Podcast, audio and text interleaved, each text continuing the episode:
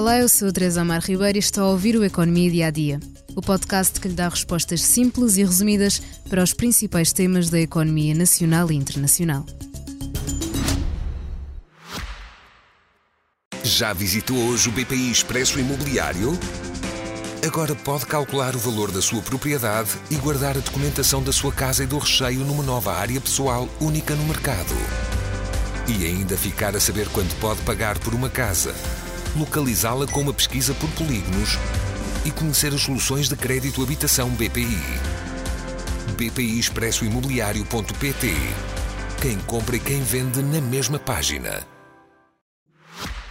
A Web Summit está quase a abrir portas, mas desta vez não vamos contar nem com o CEO, Paddy Cosgrave, nem com algumas marcas importantes que estiveram nas últimas edições do evento.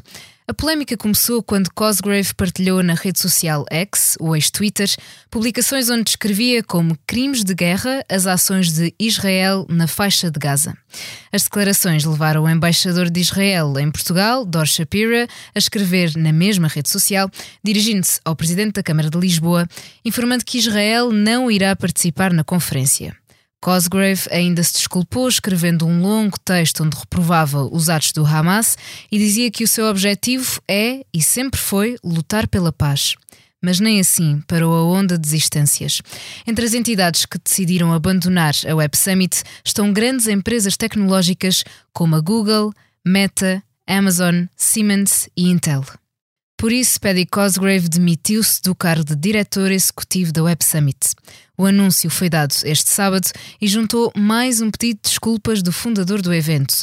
Apesar destas baixas de peso, a assessoria de imprensa da Web Summit adiantou que vai nomear um novo diretor executivo o mais cedo possível e deixou ainda a promessa de que a Web Summit 2023 vai decorrer em Lisboa como planeado. Declarações importantes para Portugal, já que não só são esperados cerca de 70 mil participantes, como a Web Summit também celebrou acordos com a Câmara de Lisboa e com o governo português, que prevêem um pagamento de 11 milhões de euros anuais para a realização do evento até 2028. Em paralelo com o evento de Lisboa, a empresa irlandesa que gera o Web Summit criou novos eventos em Toronto, também no Rio de Janeiro e no Catar. Os dois últimos estão agendados para 2024. Considerada a principal referência de inovação e políticas tecnológicas da Europa, a Web Summit perdeu o seu mentor e importantes marcas, mas o evento continua marcado para os dias 13 a 16 de novembro no Parque das Nações em Lisboa. A Web Summit começou em 2009, em Dublin, e a partir de 2016 o evento mudou-se para Lisboa.